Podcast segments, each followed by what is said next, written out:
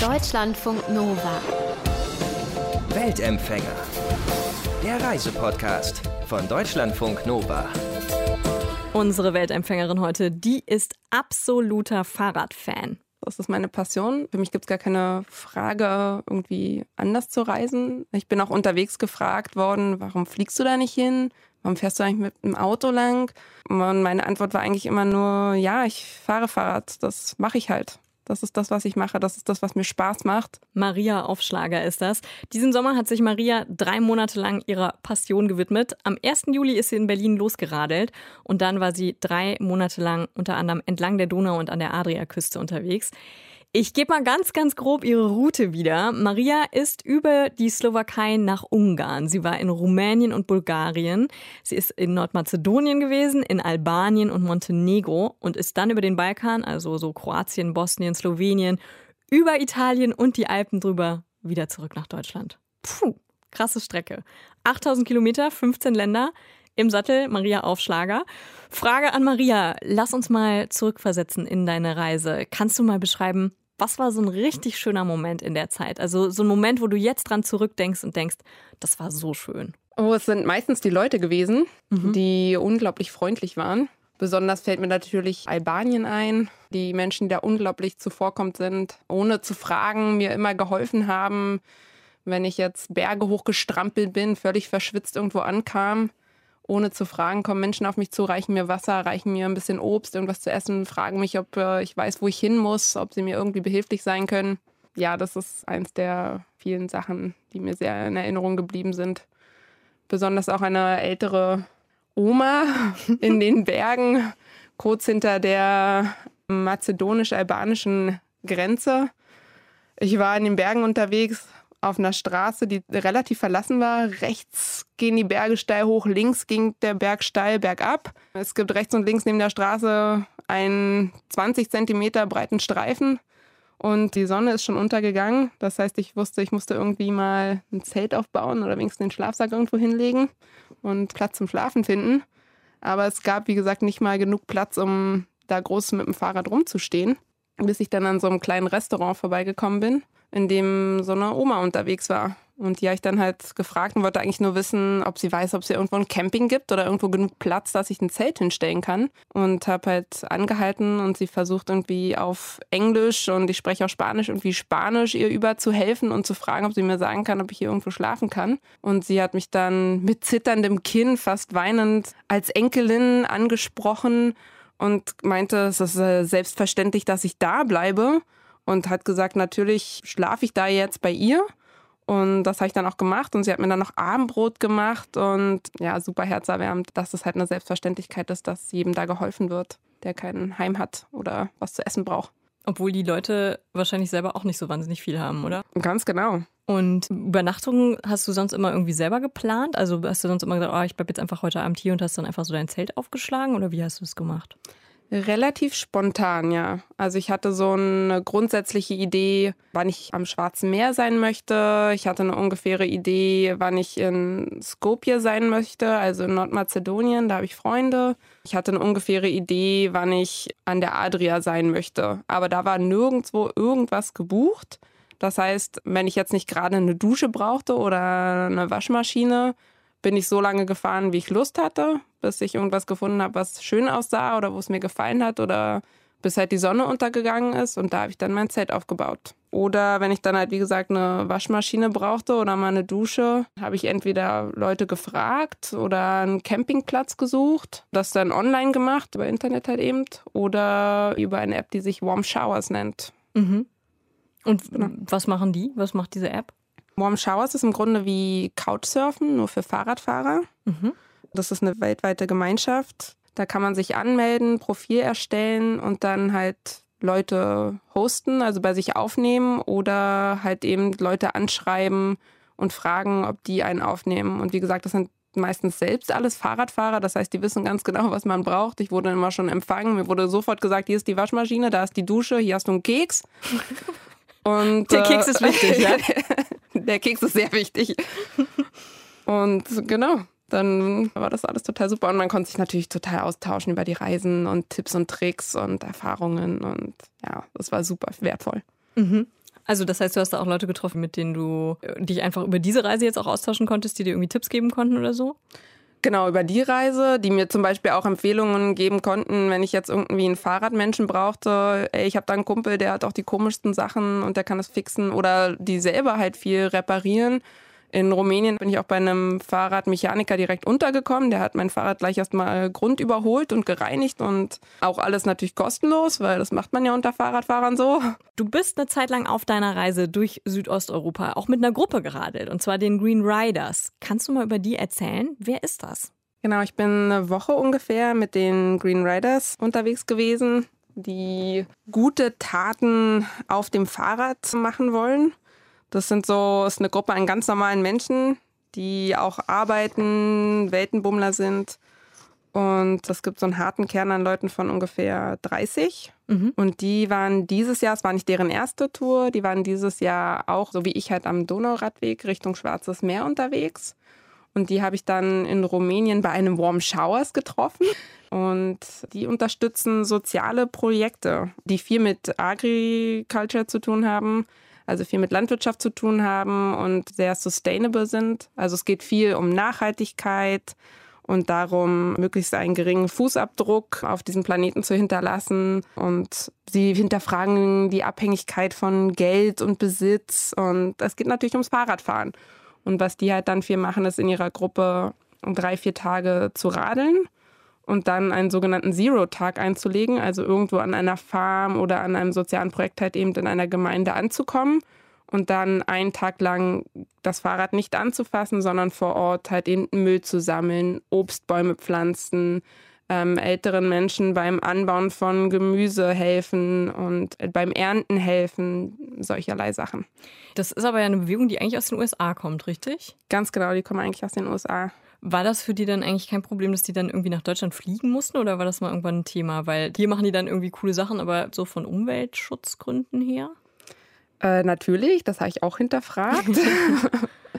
ähm, die meisten haben das dann damit argumentiert, dass sie das halt mit viel größeren Sachen auch verbunden haben. Einige waren zum ersten Mal mit dabei und haben das zum ersten Mal dann sozusagen hinterfragt oder halt ganz viele Sachen für sich neu entdeckt. Mhm. Genau, aber da sie das halt 2017 irgendwie schon mal in den USA gemacht haben, wollten sie halt eben dann auch mal nach Europa und sozusagen diese Idee in die Welt hinaustragen. Und was waren das so für Leute? Also kannst du die mal beschreiben? Sind das so, wo man denkt, ah ja, das sind so nette Hippies, die irgendwie so coole Ideen haben? Oder waren das auch so ganz normale Leute, irgendwelche, weiß ich nicht, Studenten, Lehrer, irgendwas oder Beamte oder was waren das so für Leute? Alles Mögliche. Also da gab es halt Natürlich gab es auch einen Hippie oder so mit dabei. Ansonsten gab es Studenten waren auch dabei. Es war eine dabei, die für Elon Musk arbeitet. Es gab Pärchen, die zusammen im Outback leben in Australien. Also es gibt auch ganz normale Menschen, die einen 9 bis 5 Uhr Job haben am Rechner und die sich dann halt ein, zwei Wochen im Jahr freinehmen, um daran teilzunehmen. Es war eine Familie mit dabei, also querbeet. Und wenn du sagst Familie, das heißt, da sind auch Leute mitgefahren, die jetzt vielleicht nicht super fitte Radler waren? Es ist schon besser, wenn man mal dreimal auf dem Rad gesessen hat und nicht ganz ohne Erfahrung mitfährt. Aber es sind halt nicht Extremsportler mit dabei, wobei mir, der war dieses Jahr nicht dabei, wobei mir aber auch erzählt wurde, dass beim letzten Mal ein Triathlet zum Beispiel mit dabei war, der nicht nur ein tägliches Pensum von 90 bis 100 Kilometern geradelt ist mit der Gruppe, sondern halt eben nach dem Ankommen dann noch einen Marathon laufen gegangen ist oder sowas in der hm. Richtung. Was man also, halt so macht. Ja, genau, was man halt so im Urlaub macht. Und was hast du dann mit denen gemacht? Also welche Stops und welche Arbeiten hast du mit denen gemacht? Also ich bin, wie gesagt, eine Woche mit denen in Rumänien unterwegs gewesen und habe die da bei dem Sam getroffen und habe dann dort auch so einen Tag verbracht und äh, mit denen zusammen in der Gemeinschaft da Müll gesammelt mhm. und versucht auch sogar die Kinder mit, die dort gewohnt haben, mit zu animieren, mitzuhelfen und ihnen mal bewusst zu machen, wie viel schöner der Ort aussieht, wenn man die Chipstüte nicht einfach nur fallen lässt, wenn man sie aufgegessen hat. Und von dort aus sind wir dann drei Tage weitergeradelt bis zum nächsten Ort, kurz vor Constanza. Das war dann wieder auf einer Farm. Also die Gruppe splittet sich dann immer ein bisschen auf und jeder fährt so sein eigenes Pensum und mit wem er so ein bisschen mitfahren möchte. Ich bin hauptsächlich mit einem Pärchen mitgefahren. Wie gesagt, die zwei, die da im Outback in Australien leben. Mhm. Genau, nach drei, vier Tagen trifft man sich dann wieder, jeder so wie er kann. Die Familie zum Beispiel hat einen Tag länger gebraucht, das ist dann auch kein Problem. Und dann trifft man sich halt bei der nächsten Farm wieder und dort haben wir dann zum Beispiel Gardening betrieben. Also wir haben Obst und Gemüse angebaut, beziehungsweise es war gerade Erntezeit, viel geerntet.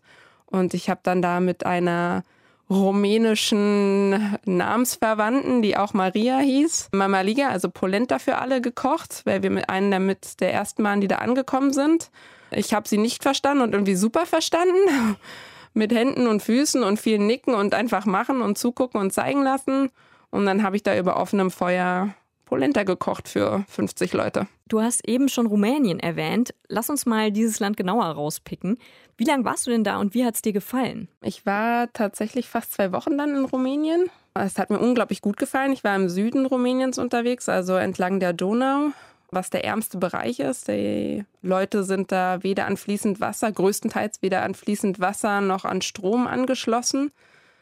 Und das war schon ähm, interessant zu sehen, wie arm viele Menschen sind, obwohl es ein EU-Land ist. Und ich habe das gar nicht erwartet irgendwie, dass halt es so wenig Infrastruktur gibt. Die älteren Omis ohne Gebiss, ohne Hörgerät, aber man kann sich eigentlich nicht mehr verstehen, ohne Sehhilfe vor ihren Häusern sitzen zu sehen. Und dann deren einzige Aufgabe des Tages eigentlich ist, zum Dorfbrunnen zu spazieren und da Wasser zu ziehen. Man musste sich daran erinnern, ich bin immer noch in einem EU-Land hier und ja, das zu vergleichen die Armut mit dem, was wir gewohnt sind. Und du sagst keine Infrastruktur und ähm, weißt du, was die Leute dann da arbeiten oder wovon die leben? Entweder selbstversorgend, was sie selbst anbauen. Mhm. Ansonsten weiß ich das gar nicht so genau. Mhm. Also entweder sammeln sie Müll zum Beispiel und bringen das dann mit Kutsche und Pferd in den nächsten Ort, um es da zu verkaufen. Das, hast und, du das auch gesehen, also dass da wirklich so Kutschen rumgefahren sind? Ja, mhm. das war eins der Hauptfortbewegungsmittel da. Mhm. Neben alten Mercedesen. Und du auf deinem Fahrrad, warst du dann da voll die Attraktion oder haben die Leute über dich gelacht oder fanden die das cool oder wie haben die also reagiert? Super interessant. Es gab ganz viele Kinder, die am Straßenrand äh, mich angefeuert haben, ihre Hände ausgestreckt haben und High Fives geben wollten und erhalten wollten. Ich habe ein kleines Wettrennen gehabt mit jemand anderem, mit einem kleinen Jungen. Habe mich ganz stark gefühlt, bis man dann mal realisiert, der ist auf einem viel größeren Fahrrad in einem Gang unterwegs und ich mit meiner Profikutsche da. Wer hat gewonnen? Hast du ihn gewinnen lassen? Ich habe ihn ein bisschen gewinnen lassen. Aber wie gesagt, er war auf einem viel zu großen, also das ist gar nicht zu vergleichen. David gegen Goliath so ein bisschen. Mhm. Und du hast eben schon gesagt, man kann sich eigentlich kaum vorstellen, dass das ein EU-Land ist. Du hattest ja dann einen ziemlich guten Vergleich. Du hast ja einige gesehen. Ist dein Eindruck, Rumänien war jetzt so wirklich das Ärmste von denen, was du gesehen hast? Die anderen waren alle ähnlich oder gibt es krasse Unterschiede oder wie würdest du so diese Gesamtreise einschätzen? Also innerhalb des Balkans, also ich war ja in ähm, Südosteuropa unterwegs, mhm. fand ich, gab es schon extreme Unterschiede. Wie gesagt, zwischen Rumänien, Bulgarien ist auch sehr arm gewesen, Albanien ist auch arm und aber nochmal ganz, ganz anders von der Energie her irgendwie. Aber ah, da war ich auch mehr halt in belebteren Gegenden unterwegs, nicht ganz so ländlich. Und wenn man dann gen Norden kommt in Kroatien, zum Beispiel. Also in Nordmazedonien zum Beispiel, genauso wie in Bulgarien und Rumänien, liegt das Durchschnittseinkommen der Menschen bei ungefähr umgerechnet 300 Euro.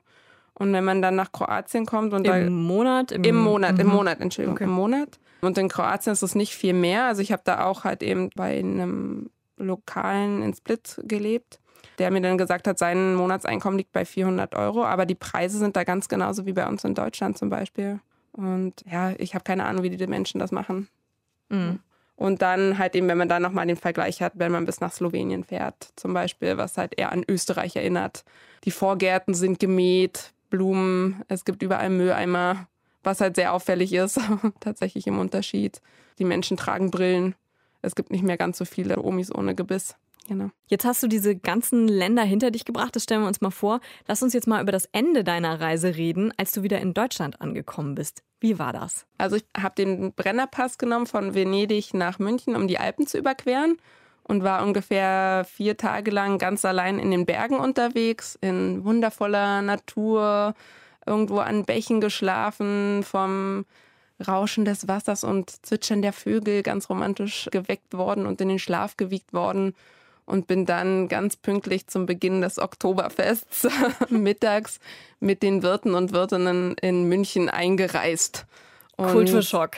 Ganz genau. Es war laut, unglaublich viele Menschen, die lustig angezogen waren, gegrölt haben. Ja, es war ein kleiner Kulturschock. Ein bisschen überfordernd auch plötzlich so viele Menschen und äh, seit vier Tagen nicht geduscht irgendwie und äh hat aber niemand gesagt so, du stinkst oder irgendwie sowas.